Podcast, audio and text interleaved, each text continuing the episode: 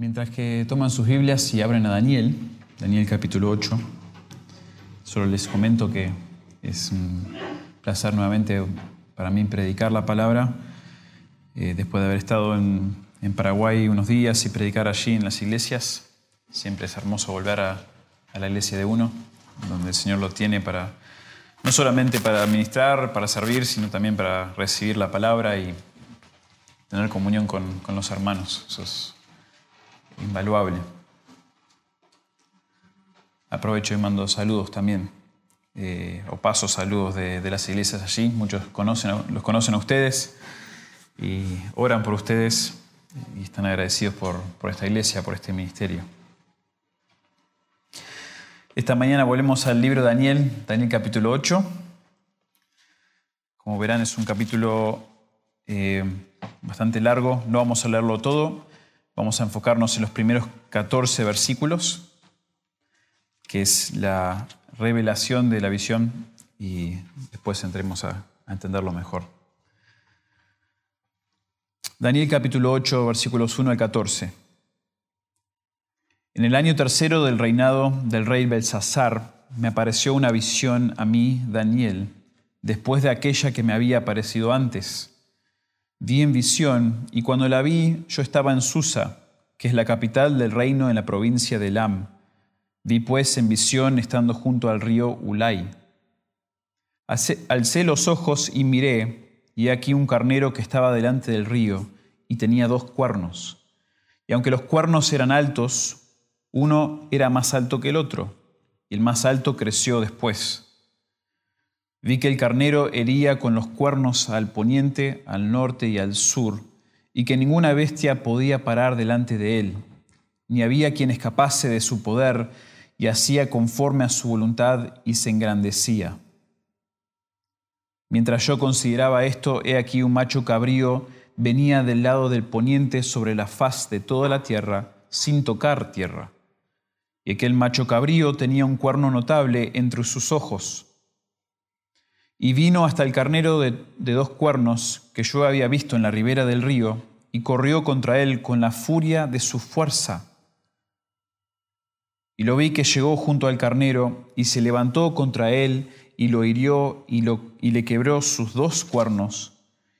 Y el carnero no tenía fuerzas para pararse delante de él. Lo derribó, por tanto, en tierra, y lo pisoteó, y no hubo quien librase al carnero de su poder. El macho cabrío se engrandeció sobremanera, pero estando en su mayor fuerza, aquel gran cuerno fue quebrado, y en su lugar salieron otros cuatro cuernos notables hacia los cuatro vientos del cielo. Y de uno de ellos salió un cuerno pequeño, que creció mucho al sur y al oriente y hacia la tierra gloriosa y se engrandeció hasta el ejército del cielo, y parte del ejército de las estrellas se echó por tierra y las pisoteó. Aún se engrandeció contra el príncipe de los ejércitos, y por él fue quitado el continuo sacrificio, y el lugar de su santuario fue echado por tierra. Y a causa de la prevaricación le fue entregado el ejército junto con el continuo sacrificio, y echó por tierra la verdad, e hizo cuanto quiso, y prosperó. Entonces oí a un santo que hablaba y otro de los santos preguntó a aquel que hablaba, ¿hasta cuándo durará la visión del continuo sacrificio y la prevaricación asoladora, entregando el santuario del ejército para ser pisoteados? Y él dijo, hasta dos mil trescientas tardes y mañanas, luego el santuario será purificado. Bien, no es una lectura cualquiera, ¿verdad? Como notarán, muchos símbolos, mucha, mucha necesidad de explicar qué es lo que hay aquí, qué es lo que está sucediendo. Y esto es bastante típico, Daniel 8 es típico de lo que viene a ser literatura profética. Dios a veces revela su voluntad, su palabra, sus promesas, por medio de cartas, por medio de narrativas, historias, como vimos en los primeros capítulos de Daniel, pero a veces también por medio de estos pasajes así, proféticos, con símbolos, con cosas que nosotros al leerlos nos cuesta entender porque no somos la audiencia original. Estamos en este momento en una sección de Daniel que trata con, ya deja de tratar como en los capítulos 2 al 7 con los, las naciones gentiles, que Dios va a permitir que hayan, que ocurran, que se manifiesten por un tiempo. Y ahora Dios en el capítulo 7, 8 y hasta el 12 le habla a Israel. Le habla directamente a Israel más que nada. En cuanto a su maldad, en cuanto al juicio que le viene y necesita pasar antes de que Dios lo restaure. Porque les recuerdo que el pueblo de Israel, el pueblo de Judá está en exilio. Ellos están, en este momento cuando leemos Daniel capítulo 8, Daniel dice que él está en Babilonia todavía está bajo el rey Belsasar todavía. Entonces falta mucho de lo que se viene revelando, faltan muchos imperios, mucho por venir. Y Daniel va entendiendo de a poco estas cosas, pero no todo. Entonces, hermanos, al entrar al capítulo 8, estamos entrando a una sección de Daniel que es escatológica, que trata con los últimos tiempos, es lo que quiere decir escatología el estudio de los últimos tiempos. Y me pareció apropiado para comenzar, digamos, de ahora del 8 al 12, me pareció apropiado por darles algunos de los beneficios, algunas de las razones por las cuales es importante para nosotros tomar el tiempo y leer estos pasajes de la Escritura, estudiarlos, porque muchas veces son el, producto de negligencia o de personas que no, no, no quieren, no les importa o les cuesta, de hecho, querer meterse a un estudio tan profundo.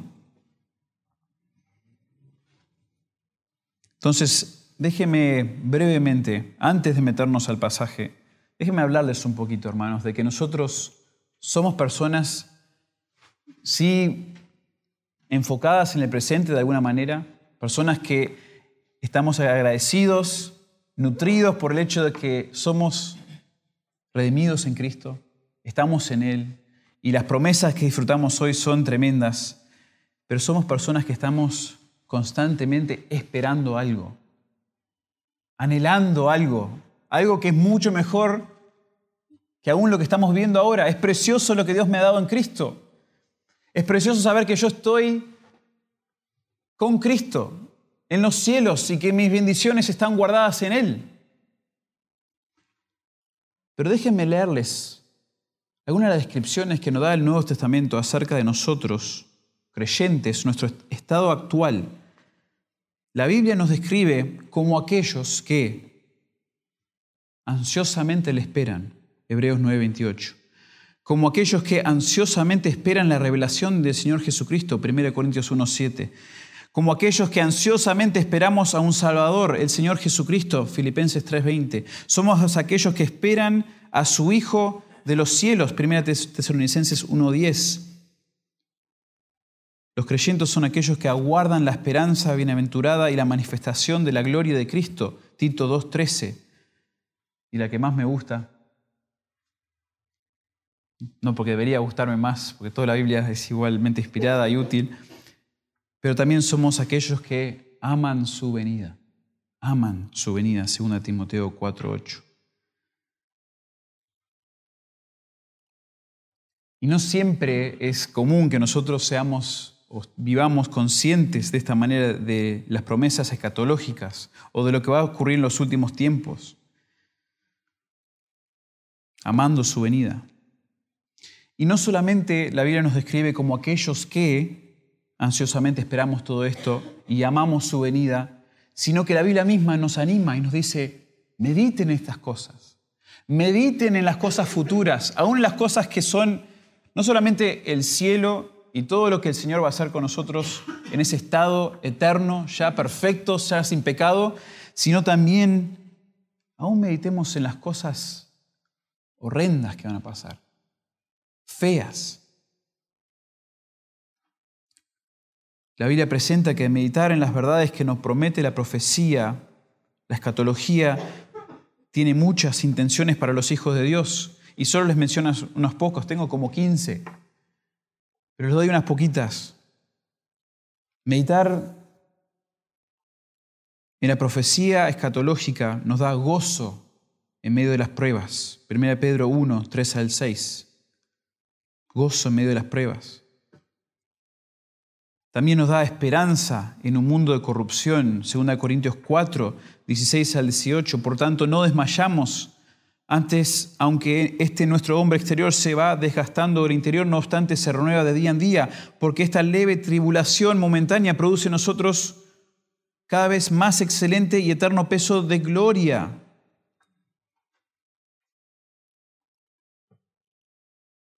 Otro beneficio que también me impacta mucho es pensar en la escatología, pensar en los últimos tiempos y lo que el Señor tiene para esos últimos tiempos. Nos hace maravillarnos de su sabiduría. Fíjense que en Romanos 11, versículos 33 al 36, después de que Pablo habla de lo que le espera al pueblo Israel, en las promesas que Dios tiene para ellos, para su pueblo, su nación, Pablo se maravilla de la sabiduría de Dios y dice, oh profundidad de las riquezas de la sabiduría y la ciencia de Dios, cuán insondables son sus juicios e inescrutables sus caminos, porque ¿quién entendió la mente del Señor? ¿O quién fue su consejero? ¿O quién le dio a él primero para que le fuese recompensado? Porque de él y por él y para él son todas las cosas, a él sea la gloria por los siglos de los siglos. Amén. Fíjense que la escatología, la profecía, los tiempos futuros y pensar en ellos nos llenan, nos completan, nos santifican, aparte de, otras, de las otras verdades que la Biblia nos da. Y hermanos, siento esa necesidad de establecer ese fundamento, de darnos la necesidad, los beneficios, para que ustedes al acercarse a estos pasajes que tienen una complejidad singular en la interpretación, y entender cómo y llegar a entender cómo se aplica a mí, porque lleva mucho trabajo a veces llegar a ese punto. Que sepan que vale la pena, que hay algo ahí para ustedes también.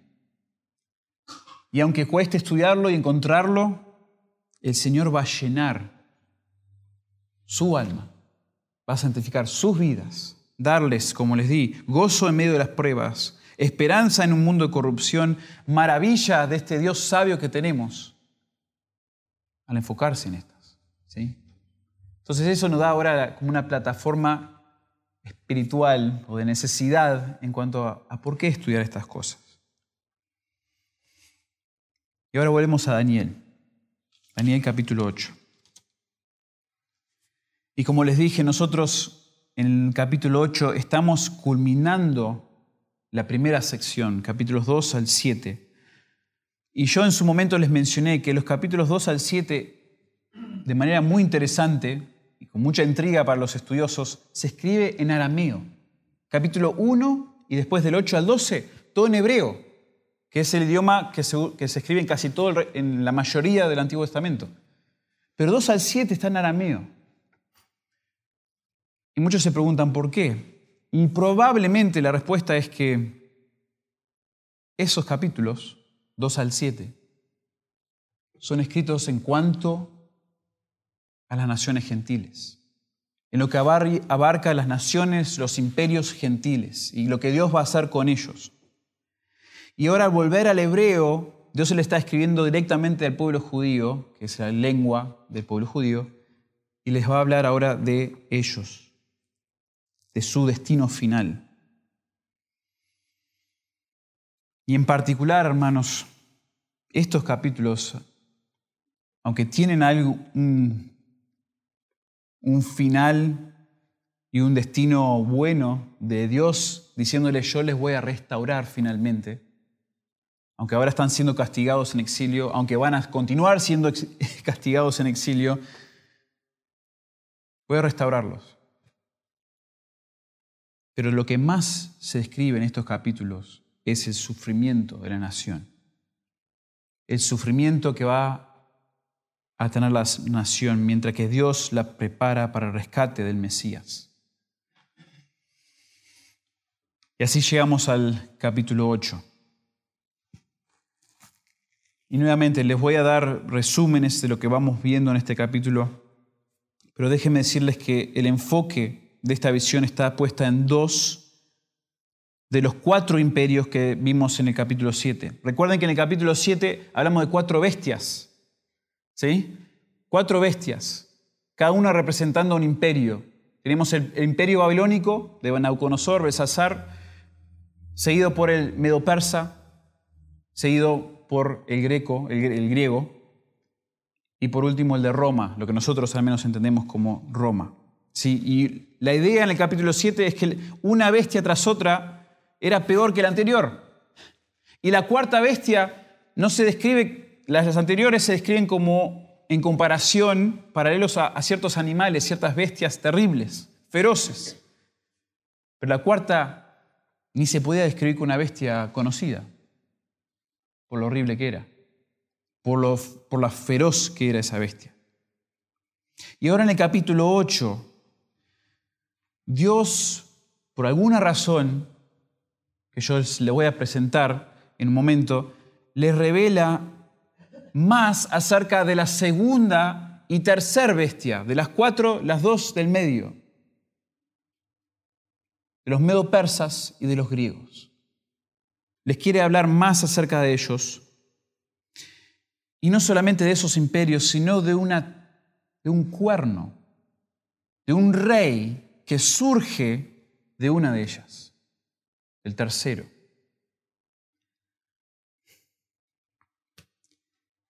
Y aquí la fuerza y la maldad de los reyes futuros, culminando con este rey, este cuerno escatológico, quien va a hacer sufrir tremendamente al pueblo de Dios antes de que el pueblo de Dios sea restaurado. Entonces, hermanos, déjenme solo resumir, presentarles aquí qué es lo que vamos a ver en este pasaje. El propósito de este pasaje es exponernos a manifestaciones concretas del juicio de Dios, del juicio de Dios sobre su pueblo rebelde, y estos juicios deben preceder la victoria absoluta de Dios y el establecimiento de su reino. O sea, Dios va a permitir el dominio de reyes malvados que harán sufrir al pueblo judío por un buen tiempo. Y cuando se cumpla el tiempo de estos reyes, Dios los vencerá y restaurará a su pueblo. Y como les dije que esta sección del 8 al 12 es primordialmente un mensaje para Israel, primordialmente, porque es el futuro de Israel, del pueblo, esa nación de Dios, déjenme, déjenme hablarles un poco de la intención que esto tiene para nosotros al leerlo. Y creo que nosotros al leer ese pasaje, y solo llegamos nosotros al 14, pero les voy a dar también la interpretación, nosotros al sentir el alto nivel de corrupción y, maldad que hay y habrá en este mundo, la intención es que nosotros, viendo eso, viendo la maldad del pueblo de Israel que causó esta, esta maldición sobre ellos, nosotros desechemos las obras de las tinieblas que desagradan a Dios. Anhelemos el reino de Cristo porque sintiendo lo que siente la gente al sufrir bajo estos reyes, anhelemos el reino de Cristo y también busquemos someternos a nuestro Rey y Señor. El pasaje nos debería impulsar a eso, hermanos. Eso es lo que espero que ustedes sientan porque creo que es la intención que tiene el autor de que nosotros, al ver lo horrible, o sea, las cosas horrendas que está sufriendo el pueblo de Israel por su maldad, veamos eso digamos, no quiero, yo no quiero esas consecuencias del pecado. No quiero eso, quiero desechar el pecado que está dentro de mí. Busco el reino de Cristo que venga, que reemplace a estos reyes y me someto al Rey y Señor que me ha redimido. Con ese margen, con, ese, con esa estructura, veamos ahora entonces la visión, la visión y su interpretación. Y el resumen de esta visión, para darles algo previo a empezar a desarrollar y explicar la visión, es que esta visión de Daniel trata con dos bestias y un cuerno pequeño. La primer bestia, el carnero, como estuvimos leyendo, representa un primer imperio dominante sobre la tierra. Luego la segunda bestia, que es un macho cabrío, representa un segundo imperio que conquista y destruye el imperio anterior. Y el cuerno pequeño es un rey que surge de o suplanta el segundo imperio. Y vamos a ir viendo que los imperios y estas bestias se van engrandeciendo, pero este cuerno es insoportable. Se engrandece más que los anteriores y hace sufrir al pueblo de Dios más que los imperios anteriores también. Pero después de cumplir su tiempo, este también será derrotado y el pueblo de Dios restaurado. Ese es el resumen, ¿sí? Dos bestias, un cuerno, ¿Qué tiene que ver uno con el otro? Ahí lo vamos a desarrollar. Empecemos aquí en el versículo 1 y 2, viendo la escena de la visión. La escena de la visión es esta. En el año tercero del reinado del rey, del rey Belsasar, me apareció una visión a mí, Daniel, después de aquella que me había aparecido antes. Vi en visión y cuando la vi, yo estaba en Susa, que es la capital del reino en la provincia de Lam. Vi pues en visión estando junto al río Ulay. Daniel nos describe que primero él estaba en este lugar, estaba, digamos, bajo el imperio babilónico todavía, en el tercer año del reinado del rey Belsasar. Esto sería más o menos, para aquellos que le gustan la historia, en el año 551 o 550 antes de Cristo. ¿Sí? Dos años antes Daniel recibe la visión del capítulo 7. ¿sí? Ve las cuatro bestias, ve al anciano de días sentado y ve después aquel que es como hijo de hombre acercarse. Y, ese hombre, ese como hijo de hombre que sabemos que es el Mesías, a él se le da la potestad de reinar, el dominio sobre todas las cosas. Y esta visión lo que hace en el capítulo 8 es suma a lo que ya se había revelado en el capítulo anterior enfocándose ahora en el segundo y tercer imperio. Ahora, interesante acerca de, esta primera descripción de la escena, que es el tercer año de reinado de Belsasar, es que ya Belsasar, por lo que ya sabemos de los capítulos anteriores, es el último rey de Babilonia. Y si está en su tercer año, ya está por morir. Ya está por sufrir lo que ocurre en el capítulo 5, donde se aparece la mano de Dios y le da su juicio. Y él muere, ¿verdad? Porque él se, enorgulleció. Y no fue como Nabucodonosor quien se humilló finalmente, sino Belsasar se enorgulleció y se mantuvo soberbio. Dios lo elimina y elimina también el imperio babilónico. Pero todavía eso no ha pasado. Este es el tercer año de rey Belsasar. Y a la misma vez que Belsasar está reinando, en ese tercer año nos dice la historia que Ciro de los Medo Persas se estaba convirtiendo en una eminencia militar. O sea, ya Babilonia está decreciendo y los Medos Persas están creciendo. Y la visión entonces llega en un momento justo. Dios está por permitir que los Medo Persas conquisten a Babilonia y esto desataría el resto de la visión. O sea que Dios le da aquí en el capítulo 8 algo que está por ocurrir. Se lo da a Daniel. Esto es lo que va a pasar, Daniel. Algo más que me pareció interesante de, lo que revela Daniel aquí es que él en la visión, cuando Dios le da esa visión, él aparece en la ciudadela de Susa, provincia de Elam. Él aparece en la capital de lo que era el reino en ese momento. En los días de Daniel, Susa era una ciudad debilitada, pero probablemente aparece allí en la visión por lo que vendría a ser esa ciudad bajo el rey Darío de los persas. Entonces esto sería una ciudad que sería una gran ciudad, un lugar de donde allí saldría el imperio persa, el imperio medo-persa. Y estando allí es donde empieza a ver Daniel los elementos de la visión. Y primero vemos en los versículos 3 y 4 que un carnero. Alcé los ojos y miré, y aquí un carnero que estaba delante del río. Ahora, si vamos a la interpretación, el versículo 20 del capítulo 8 nos dice quién es este carnero. En cuanto al carnero que viste, que tenía dos cuernos, estos son los reyes de Media y de Persa. Entonces, si tenemos la, perspectiva que ya nos venía dando Daniel, capítulo 2, en la estatua, esto es el pecho y los brazos de plata.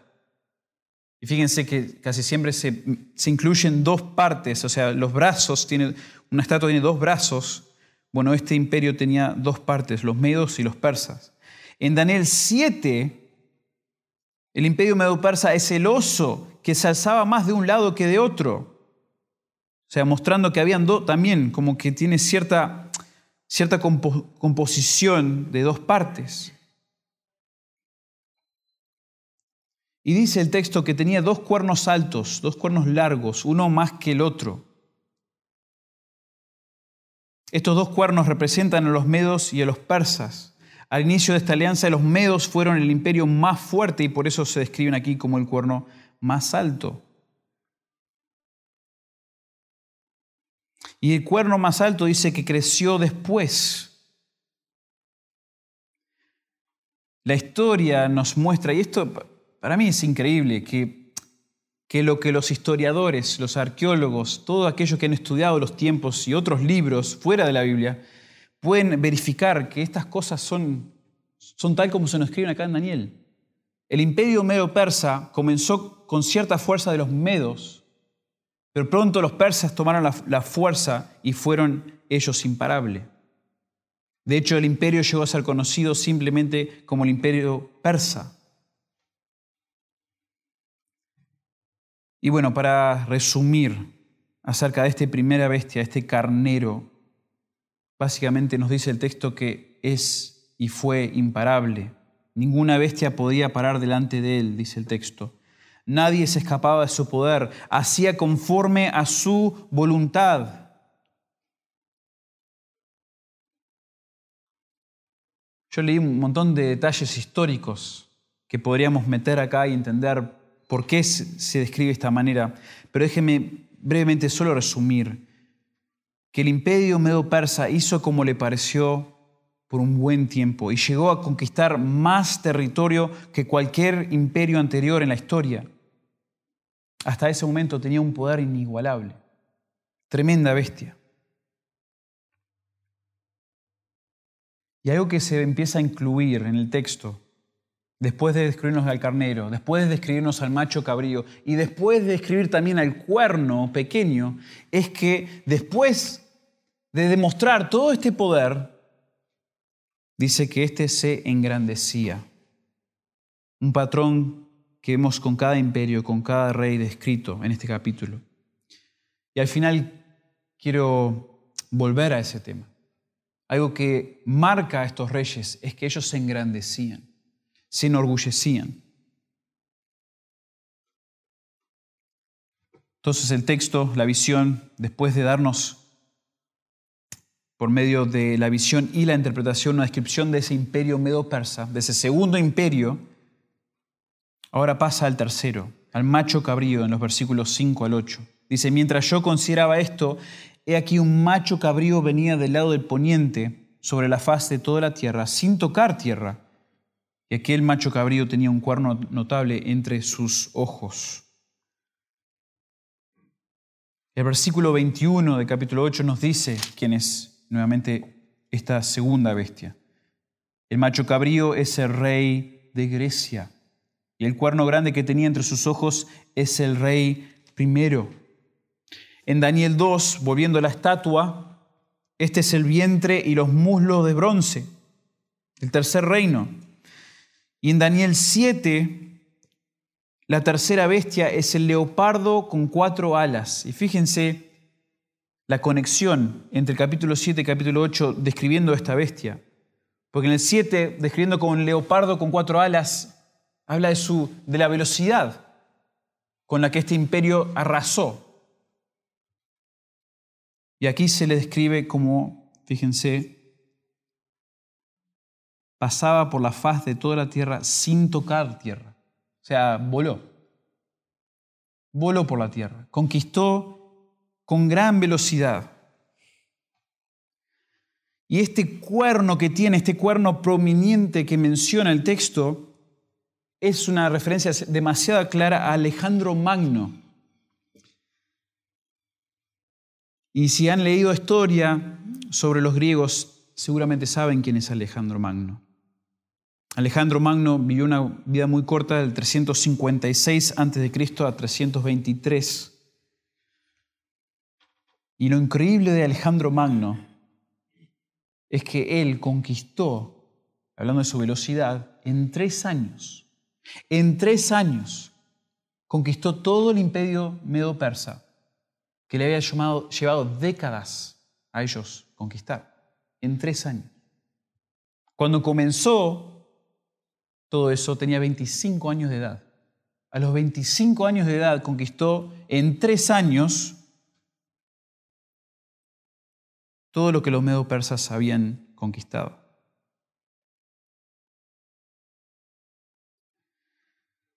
Ahora, la visión nos dice que el carnero es, el imperio medo persa y que el macho cabrío es el imperio griego. Y la visión pasa a describirnos a esa segunda bestia, a decir que estaba enfrentándose y corriendo hacia la primera bestia. Corre hacia el carnero con furia de su fuerza. Y acá los historiadores resaltan, o sea, los, digamos, los teólogos que han estudiado a los historiadores, resaltan que los griegos buscaban amargura su venganza sobre el imperio persa. ¿Por qué? Porque los reyes persas habían dirigido asaltos militares sobre partes de Grecia. El padre mismo de Alejandro, Felipe II, logró levantar su generación para derrocar el imperio persa, pero falleció al poco tiempo y Alejandro fue el que tomó las riendas del imperio. Y por medio de varias maniobras militares que hasta el día de hoy se consideran brillantes, logró, derrotar a los persas en batallas, aunque sus tropas eran inferiores en número. Casi todas las batallas, me puse a leer algunas descripciones de las batallas, y todos los años, más de, más de una batalla por año tenían para lograr esto. Y en cada caso los números de los griegos eran menores que el de los persas. Pero por la inteligencia militar y la manera de atacar de Alejandro Magno, los conquistaron en tres años. Una humillación total del imperio este persa, demasiado conocido. Bueno, antes de que ocurrió eso, 200 años antes de que ocurrió eso, esto se escribió. Dios le revela esto a Daniel. Y parece ser demasiado certero lo que, lo que le estaba revelando. Dice también Daniel, describiendo la visión, que este macho cabrío hiere al carnero, rompe sus cuernos, lo arroja a la tierra y lo pisotea. Nadie pudo librar al carnero del poder del macho cabrío. Alejandro Magno se estableció como el rey indiscutible del imperio, sobre el imperio más grande conocido por el hombre hasta ese momento. Tremendo. Yo sé que esto no parece, y quizás no tenga tanta sustancia para nuestras vidas espirituales, pero noten lo increíble, Dios todo lo que le está revelando con una razón, con un propósito a Daniel y al pueblo de Dios. Y le está resaltando lo increíble que fueron estos reyes, lo feroz que fueron estos reyes. El imperio de Alejandro Magno incluyó en su momento a Grecia, Asia Menor, Siria, Egipto, Asiria, Babilonia y Persia. Todo eso a los 25 años de edad.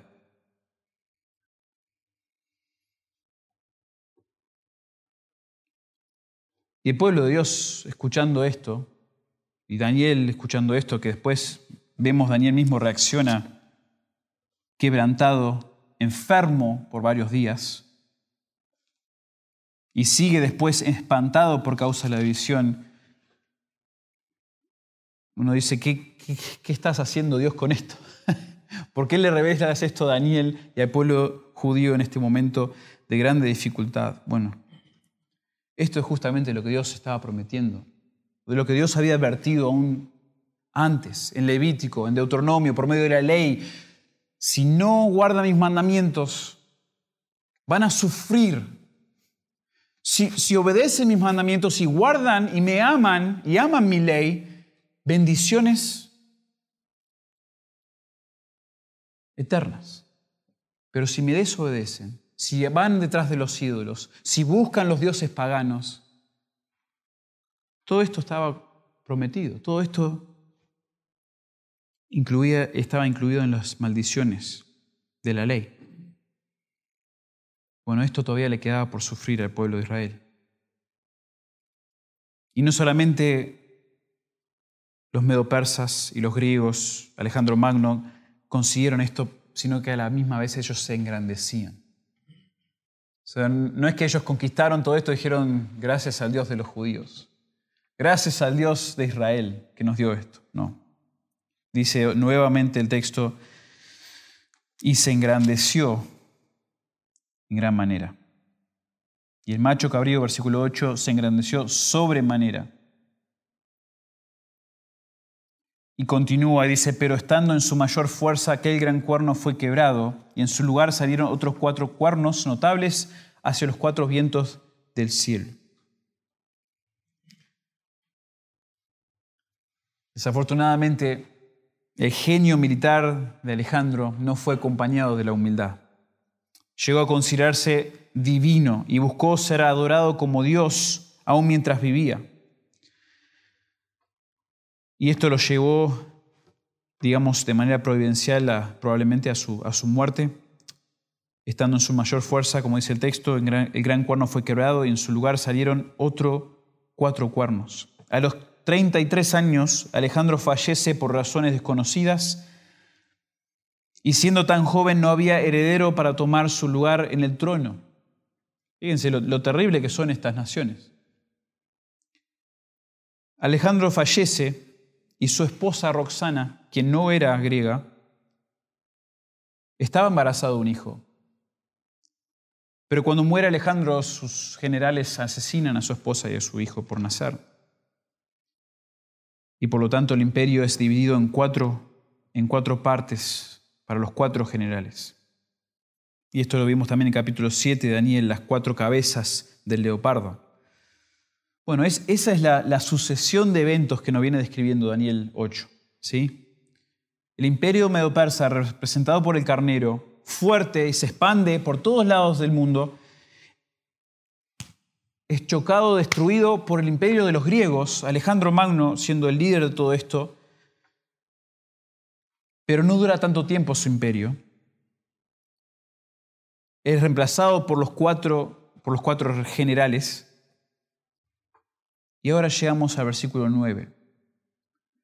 Y esta es la descripción más, más enfatizada del texto. El cuerno pequeño. El cuerno pequeño en versículos 9 al 12. Y de uno de ellos salió un cuerno pequeño que creció mucho al sur y al oriente y hacia la tierra gloriosa. Yo le estoy dando la descripción ahora nuevamente de la visión. ¿sí? Ahora estamos en la visión, al final le voy a dar unas implicaciones. Ahora es todo, quiero darlo de, corrido porque pienso que la mejor manera de captar estos detalles y no, no perdernos. ¿sí? En el capítulo 7, si recuerdan ustedes, también había un cuerno pequeño. Y la pregunta es si este cuerno pequeño en el capítulo 8 es el mismo rey que el capítulo 7. Daniel 8:9 dice, y uno de ellos, y de uno de ellos salió un cuerno pequeño. Y acá es donde los estudiosos a veces se ponen un poco fastidiosos. Porque la gran pregunta es, ¿de dónde sale este cuerno pequeño? ¿Sale de uno de los cuatro cuernos del imperio griego? ¿O sale de los cuatro vientos del cielo? Ahora eso es importante porque hay dos interpretaciones principales acerca de este cuerno. Y obviamente el cuerno siendo, el cuerno pequeño siendo lo más, eh, lo más importante del capítulo, tenemos que esforzarnos a entender quién es este cuerno y de dónde, de dónde proviene. La tradicional, la interpretación tradicional es que sale de uno de los cuatro cuernos, una de las cuatro divisiones de Grecia. ¿sí? Este cuerno es un rey que sale del imperio griego. Esa es la interpretación tradicional y la mayoría de los estudiosos tienen esa interpretación. Pero hay una alternativa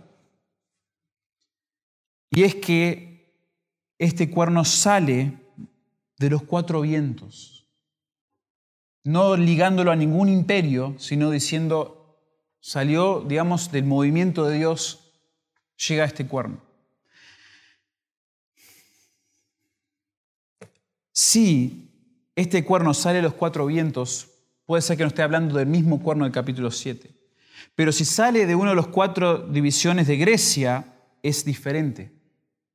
Porque sale de la tercera bestia en vez de la cuarta bestia. Y ustedes quizás están ahí sentados preguntando, ¿qué importa? bueno, eh, importa, ¿sí? Importa en un sentido, porque tenemos que, hacer, eh, tenemos que escudriñar las escrituras. Pero lo bueno es que sea cual sea la posición que, ustedes tomen, que nosotros tomemos, igual pienso que las implicaciones son, son iguales, son las mismas. Pero déjenme decirles esto. Si el cuerno sale de Grecia, es distinto del cuerno del capítulo 7 y es muy probable que la visión esté describiendo a un emperador que apareció 400 años después de la visión. La visión se da en los 550 a.C. En el año eh, perdón, 176 a.C., 400 años después, aparece un emperador conocido como Antíoco Epífanes. Antíoco Epífanes. Y está hablando de él, si tomamos esa postura. Pero si el cuerno no sale del imperio griego y simplemente aparece de entre los cuatro vientos, podría estar describiendo el mismo cuerno del capítulo 7 y sea una referencia al anticristo escatológico. ¿sí? Al que describe el capítulo 7, al que vamos a ver en el capítulo 9 y varias veces más. Bueno, yo estuve leyendo acerca de esto.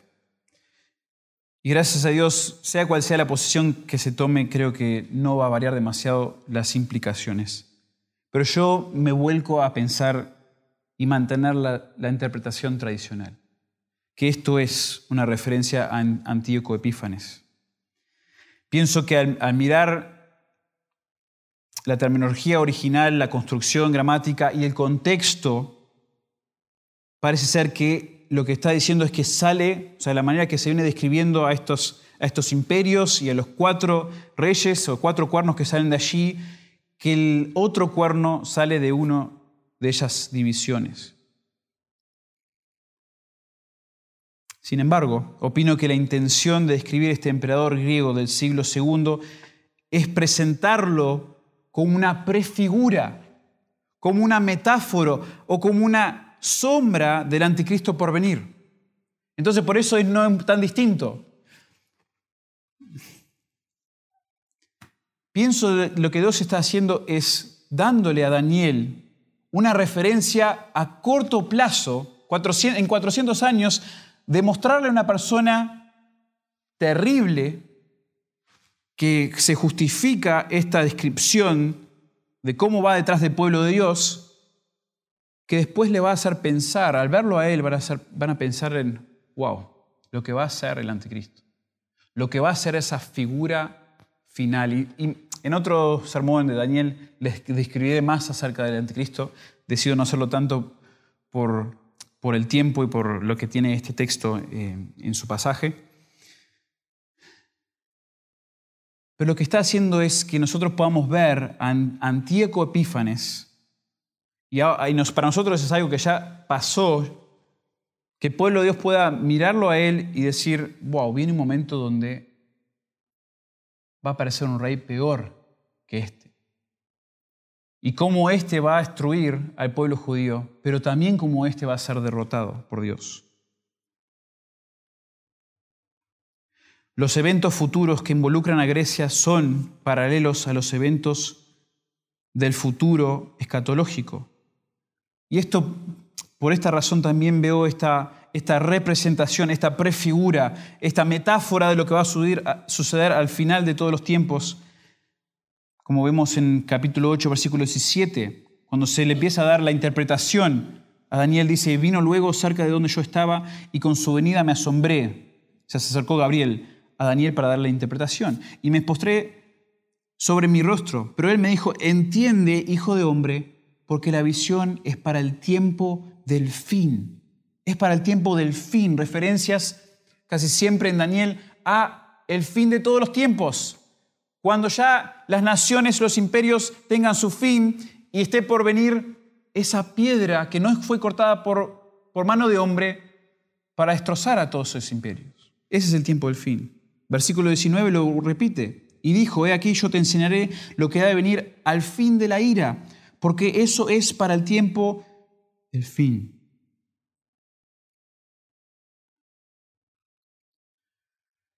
Todo eso para decir que si tomamos una postura u otra en cuanto a este cuerno, ¿quién es? ¿A quién se refiere? ¿Quién es la referencia? Si es un rey griego o si es el anticristo. Bueno, no son tan distintas las implicaciones de una postura o de otra. Ambas tienen la misma conclusión, resaltar el dominio caótico del anticristo escatológico. Pero la interpretación tradicional nos da una imagen anticipada de este enemigo escatológico que servirá como referencia para, los, el pueblo de Dios cuando se enfrenten a los terrores de los medo-persas, los griegos y ante Antíoco Epífanes. Es un anticristo que aparece antes del Nuevo Testamento y apunta al anticristo final. Sé que esto es complejo, ¿sí? sé que esto es fuera de nuestra manera de, de estudiar y leer por lo general, pero me parece una representación fiel de lo que Dios quiere comunicar aquí. Ahora, Ahora que entendemos, o pensamos que entendemos quién es este cuerno pequeño, este rey que sale del imperio griego, dice también el texto y lo describe que creció mucho al sur, al oriente y hacia la tierra gloriosa. Interesante esa frase al final, la tierra gloriosa. Antíoco Epífanes, nos dicen los historiadores, llegó a ser un rey prominente. Tuvo victorias, conquistas en varias batallas, expediciones. Pero él se destacó entre los reyes griegos como aquel quien fue en contra de la tierra hermosa, la tierra gloriosa, una referencia a la tierra de Judá, Palestina. Antíoco fue notorio por su interferencia con los asuntos de Judá y usó su fuerza militar en contra del pueblo judío. Para Antíoco no fue suficiente conquistar a Israel y decirles, bueno, ustedes ahora estén bajo nuestra cultura, nuestros dioses, sométanse, pueden adorar a sus dioses también, un sincretismo, no pasa nada. No, dice que se engrandeció, versículo 10, se engrandeció hasta el ejército del cielo y parte del ejército y de las estrellas echó por tierra y las pisoteó. Él quería destrozar a los judíos y destrozar el nombre de Dios. El ejército del cielo es una referencia a los santos de Israel. Quizás esta es la imagen apropiada en la visión porque en Génesis 15 la descendencia de Abraham, los judíos, la nación de Israel, dice que va a ser como en cantidad como las estrellas del cielo. Luego en Daniel 12:3 dice que el pueblo va a resplandecer como estrellas cuando sean restaurados por Dios. Pero aquí en el 8 es una figura de que toma las estrellas del cielo, toma aquellos que son descendientes de Abraham, pueblo de Dios, los echa al piso, los, los pisotea, los destroza.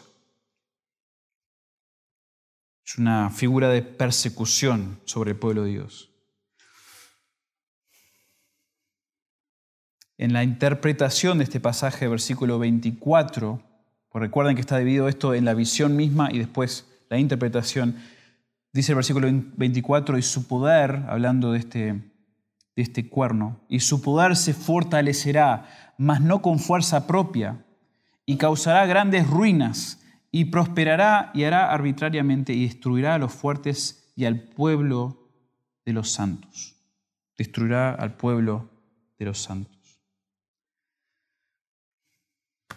Entonces, como les dije, Antíoco Epífanes, siendo un representante de aquel quien va a venir en el futuro para destrozar al pueblo judío, que todavía es futuro para nosotros también,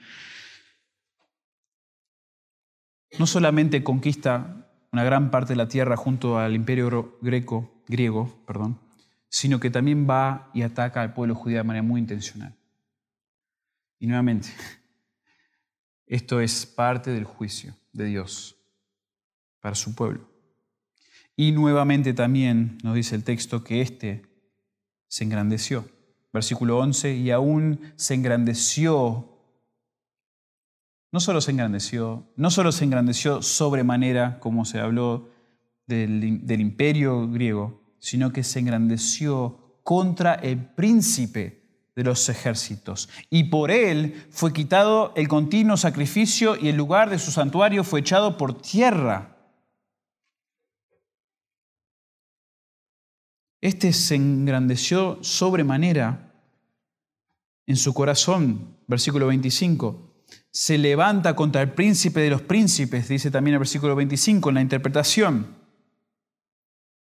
Como los imperios anteriores, Antíoco también se engrandecería y éste llega al punto de querer erradicar completamente al Dios judío y a todo aquello que lo representaba, los sacrificios, el templo.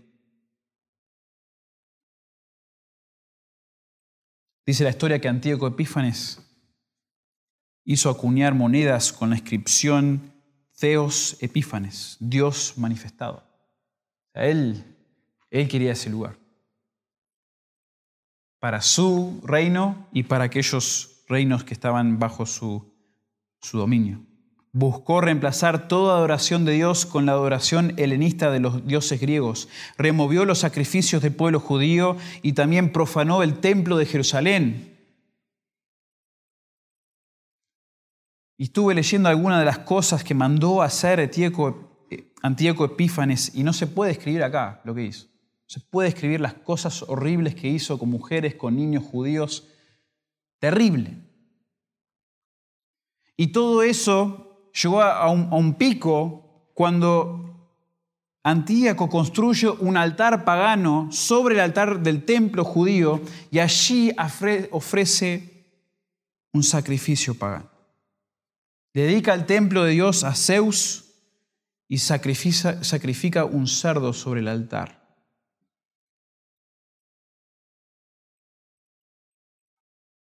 Para el pueblo judío esto era muy doloroso.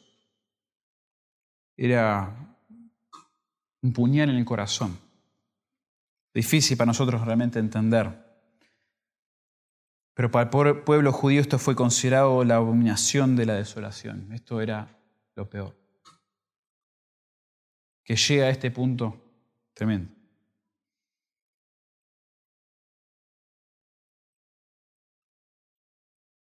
Pero aunque eso sucedió, sabemos que esto no es la no es tampoco el referente final de lo que Dios estaba profetizando en este texto. O sea, lo Antíoco fue terrible. Pero viene uno más terrible. Leímos un poco en 2 Tesalonicenses 2, en la lectura bíblica. El versículo 3 dice, nadie os engañe en ninguna manera porque no vendrá sin que antes venga la apostasía y se manifieste el hombre de pecado, el hijo de perdición, el cual se opone y se levanta contra todo lo que se llama Dios o es objeto de culto, tanto que se sienta en el templo de Dios como Dios haciéndose pasar por Dios. Fíjense nuevamente, pensamos que es una referencia digamos, es, un símbolo, es una representación con dos referencias, en Antíaco Epífanes, pero también como nos demuestra Segunda Tesalonicenses, hay algo futuro que todavía no ha pasado.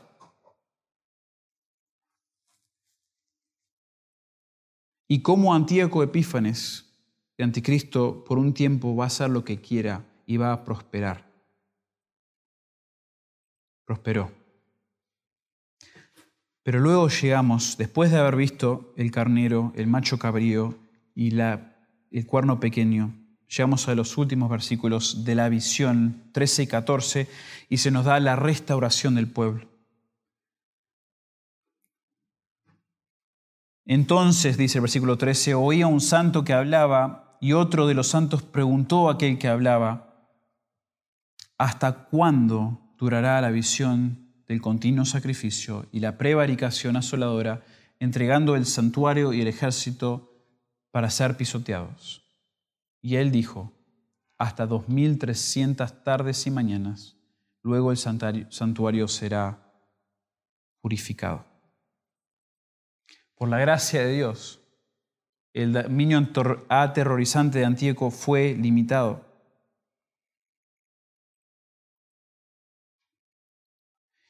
Y esta pregunta que le hace un santo a otro, ¿hasta cuándo, Señor? Es algo que vemos mucho en los salmos de lamento, encontramos también los profetas cuando se expresa esta ansiedad, este deseo, este anhelo para que Dios se deshaga de los reinos malvados, los reyes malvados y traiga su reino. ¿Hasta cuándo? Y muchas veces en los salmos esa pregunta es retórica. Señor, ¿hasta cuándo? Por favor, es, una expresión de anhelo, sin una respuesta concreta, porque no sabemos. ¿Hasta cuándo?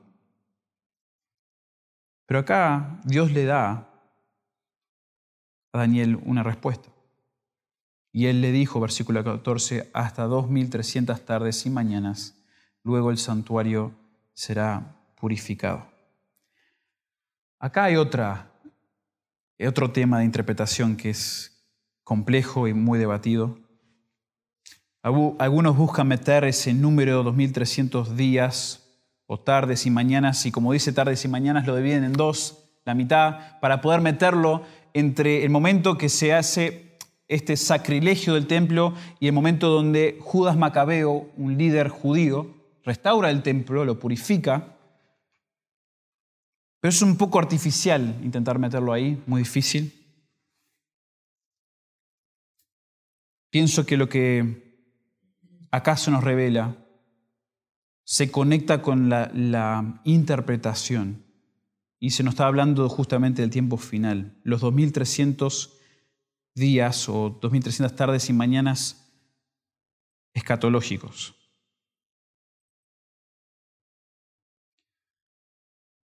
Y después de ese tiempo, después de ese tiempo, y ahora hablando del momento escatológico, esta persona va a ser quebrantado, aunque no por mano humana. Versículo 25, si vamos a la interpretación.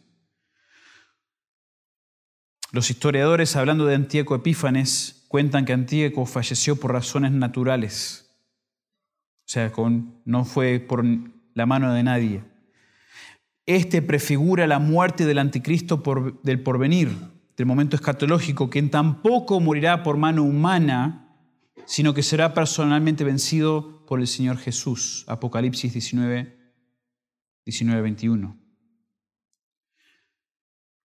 Va a llegar el momento, finalmente, cuando la piedra, capítulo 2 de Daniel, no cortada con mano, no de esta tierra, sino supernatural, un ser divino, va a destruir a los imperios gentiles y malvados de la tierra.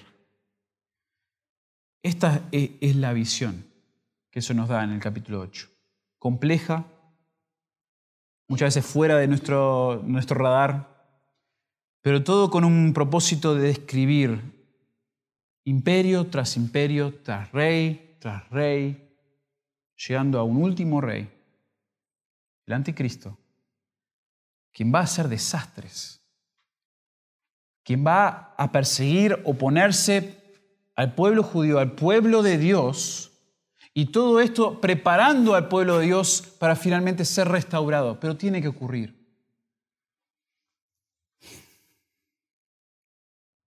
Y esto ahora, hermanos, en el tiempo que nos queda, me lleva a las tres implicaciones del pasaje.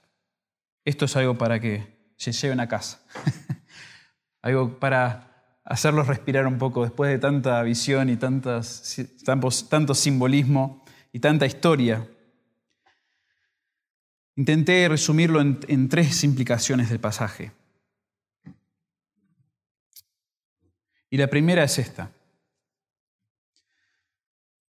Las consecuencias espantosas del pecado deben alentarnos a desechar las obras de las tinieblas que desagran a Dios. Las consecuencias espantosas del pecado que vemos en este capítulo, por ejemplo, todo lo que sucede bajo los reyes malvados, las consecuencias espantosas del pecado deben alentarnos, alertarnos a desechar las obras de las tinieblas que desagran a Dios. Como ya les he dicho y repetido más de una vez, el pueblo judío estaba sufriendo este exilio, esta humillación por su constante desobediencia, su rebeldía. Levítico 26, Deuteronomio 28, es como que Dios le da un montón de versículos, le dedica muchos versículos a las maldiciones que le esperan si no se someten a Dios, si no cumplen con su ley. Y les dice, si no obedecen, pasará esto. Y si siguen sin obedecer y son rebeldes, como que dándoles chances, mira, esto te va a pasar. Si sigues siendo obstinado y duro y rebelde, todo esto también. Y sigues todo esto. Y vos decís, no, pero ¿quién va a llegar a a tal punto. Ya con las primeras amenazas, las primeras alertas. Pero así somos. Así es el corazón del hombre. Hermanos, que estas consecuencias espantosas, y a veces no tan espantosas, que las primeras que surgen en nuestro corazón, en nuestra conciencia cuando pecamos, que nos alerten a desechar estas obras de tinieblas que desearán a Dios. Este juicio infernal de los judíos bajo los reyes malvados y un futuro anticristo sirven para hacernos huir de la rebeldía. Romanos 1, perdón, Romanos 13, 11 a 14 dice, y esto, conociendo el tiempo, esto es un pasaje también haciendo referencia a escatología, que ella, y esto conociendo el tiempo que es ya hora de levantarnos del sueño, porque ahora está más cerca de nosotros nuestra salvación que cuando creímos. La noche está avanzada y se acerca el día. Desechemos pues las obras de las tinieblas y vistámonos las armas de la luz. Andemos como de día, honestamente, no en glotonerías, borracheras, no en lujurias y lascivias, no en contiendas y envidias, sino vestidos del Señor Jesucristo, y no proveáis para los deseos de la carne no lo hagas. El Señor viene pronto. Su juicio viene pronto. Su venida se acerca. No lo hagas. Desecha esas cosas. Desecha el pecado. Las consecuencias espantosas del pecado deben alertarnos a desechar las obras de las tinieblas que desagran a Dios. Número dos. Las primicias de la maldad en este mundo nos hacen desear la victoria completa de Cristo. Las primicias de maldad en este mundo nos hacen desear la victoria completa de Cristo. Generalmente, cuando hablamos de primicias, pensamos en el pasaje Romanos 8, al cual voy a leer en un momento, Porque el Señor nos pone primicias de, de, redención, nos pone el Espíritu dentro de nosotros y nos hace desear el momento cuando seamos redimidos como creyentes. Pero las primicias de maldad en este mundo también te hacen sentir y desear que ya venga el Señor. Que ya la victoria no solamente sea espiritual, en que el Señor derrotó, eh, nos redimió de nuestros pecados, derrotó a la muerte, sino que también traiga su reino y ya la victoria sea completa, sea física. Se leyó en 2 Tesalonicenses 2, versículo 7, que, los, que estamos en un tiempo donde el misterio de iniquidad ya está, ya está en nuestro alrededor. Vivimos en un mundo que está siendo preparado para el anticristo y para la gran tribulación. Las cosas van de mal en peor, no van a mejorar, van de mal en peor. Y está siendo preparado para ese momento, porque estamos en un momento del misterio de la iniquidad ya entre nosotros. Y por eso corresponde que un creyente gima por la redención y por la restauración de todas las cosas. Y esto con referencia, si tienen sus Biblias, a, Romanos 8, rápidamente, Romanos 8, versículos 18 a 25. Ahora sí,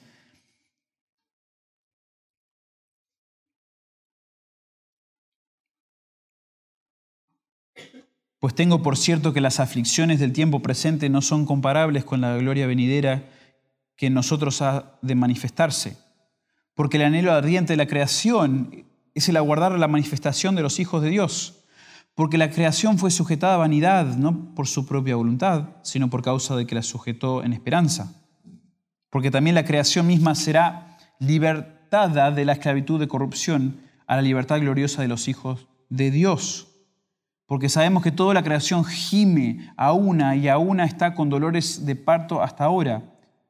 Y no solo ella, sino que también nosotros mismos, que tenemos las primicias del Espíritu, nosotros también gemimos dentro de nosotros mismos, esperando la adopción, la redención en nuestro cuerpo.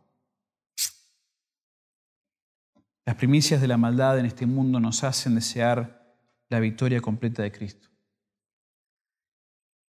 Y las primicias de maldad claramente están representadas en lo que pasó con Antíoco Epífanes. Dios le dio, pueblo de Israel, acá hay una primicia. Acá hay una prefigura de lo que les viene. Arrepiéntanse. Busquen a Dios. Busquen a Dios. Para, para librarse de eso, deseen la victoria completa de Cristo. Y por último, tercero, Tercera implicación del pasaje. Y esto viene por un énfasis que le vine resaltando desde que comenzamos en el capítulo 8, en el hecho de que cada imperio, cada rey se engrandecía. Y el principio es este, el orgullo. El orgullo es una marca repulsiva de los hombres malvados en esta tierra respondamos a Dios en humildad. El orgullo es una marca repulsiva de los hombres malvados en esta tierra. Respondamos a Dios en humildad. Eso no es para decir que, que el orgullo no es, es algo que solo es característico de esos hombres malvados. Obviamente no. Es algo que tenemos todos y luchamos todos en nuestro corazón y lucharemos hasta el día que el Señor venga. Pero claramente es algo que se resalta en este texto y es repulsivo. Nauconosor fue muy soberbio, no se arrepiente. Belsasar, perdón, Nauconosor muy soberbio, pero sí se arrepiente. Belsasar tiene una inentendible soberbia y no se arrepiente. El carnero se engrandeció, el macho cabrío se engrandeció sobremanera, el cuerno pequeño se engrandeció hasta el ejército del cielo, se engrandeció contra el príncipe de los ejércitos. Y en este libro, que se resalta y se exalta la soberanía de Dios sobre todas las cosas, lo que corresponde es que toda la creación se humille ante Él, se humilde ante Él. La humildad es la respuesta de la creación a su creador. Y en Daniel vemos ejemplos malos de orgullo. Y es una marca distintiva de los reyes malvados. Hermanos, este, este último punto lo, resalto porque varias veces se menciona en el texto en el enorgullecerse, el exaltarse a sí mismo. Y algo por el cual trae sobre ellos de alguna manera la destrucción. No corresponde ante un Dios soberano, un creador soberano, el enorgullecerse. Y a nosotros los creyentes se nos llama en Romanos 12:3 a humillarnos. Digo pues por la gracia que me es dada a cada cual que está entre vosotros, que no tenga más alto concepto de sí que el que debe tener, sino que piense de sí con cordura, conforme a la medida de fe que Dios repartió a cada uno. Y de manera muy, muy práctica, trayéndolo de conceptos de que Dios es exaltado, nosotros debemos ser humillados porque somos su creación, de pensar que debemos pensar de nosotros mismos con cordura. No pasar tiempo, demasiado tiempo pensando en nosotros, en nuestra imagen, nuestros logros, nuestra habilidad, nuestro perfil. Cristo quiere que su pueblo se considere ordinario, dice un autor, no especial, como humilde, como humildes, como normales, como uno más del rebaño, no como un rabino, no como un maestro, no como un instructor, no como si fuéramos un corte por encima del hombre común, sino felizmente ordinarios, normales, como un niño, como quien conoce su pequeñez, su dependencia. Tales personas, dice este autor, no sienten la necesidad de pretender ser fuertes y autosuficientes. Son felizmente confiados en Dios y admiten ser humildes son demasiado modestos para pretender lo contrario. No pretendamos ser lo que no somos. La persona humilde está contenta, gozoso de ser alguien más, uno más. No destacarse por encima de, de los demás. Nos corresponde a ser creación de un creador tan, tan poderoso, tan soberano. Para concluir, solo extraer de ese principio, llevarlo a nuestro querido y amoroso Señor Jesucristo, quien, siendo el Rey del universo, el Señor de señores, el Rey de reyes, se humilló por nosotros tomando la forma de siervo, muriendo la muerte de cruz, dice Filipenses. Todo eso para redimir, a su pueblo de sus pecados. Todo eso Murió, resucitó al tercer día para conquistar la muerte que nos condenaba. Y al hacer esto también nos garantizó su victoria sobre Satanás, sobre el anticristo y los reinos malvados de la historia. Esto es, esto es la esencia, esto es el centro de las escrituras, el Evangelio. Y todo nos debería apuntar allí y pensar que Cristo quien es Dios, la segunda persona de la Trinidad, se haya humillado de esta manera para morir por un pueblo no merecido, un pueblo que obstinado, rebelde, enemigo. Asombroso. Pero no solamente muere, sino que resucita, dice las Escrituras, para dar vida eterna a todo aquel que cree y se arrepiente. Si somos hijos suyos, miembros del reino del amado Hijo, estamos seguros, estamos completos en Él, dice Colosenses. Y mientras tanto, mientras nosotros esperamos hasta el momento que Cristo venga, nos sometemos bajo la mano poderosa de Dios, anhelando su venida y rogando que venga, orando como nos enseñó el Señor Jesús. Venga tu reino, hágase tu voluntad, como en el cielo, también en la tierra. Vamos a orar. Señor, te damos tantas gracias por estos pasajes que aunque complejos y eh, desafiante, Señor, para nosotros entender. Eh, entendemos, Señor, que, que tu manera de ministrar es tan sabia. Tu maravilla, Señor, la maravilla de tu sabiduría se extiende mucho más allá de lo que nosotros entendemos.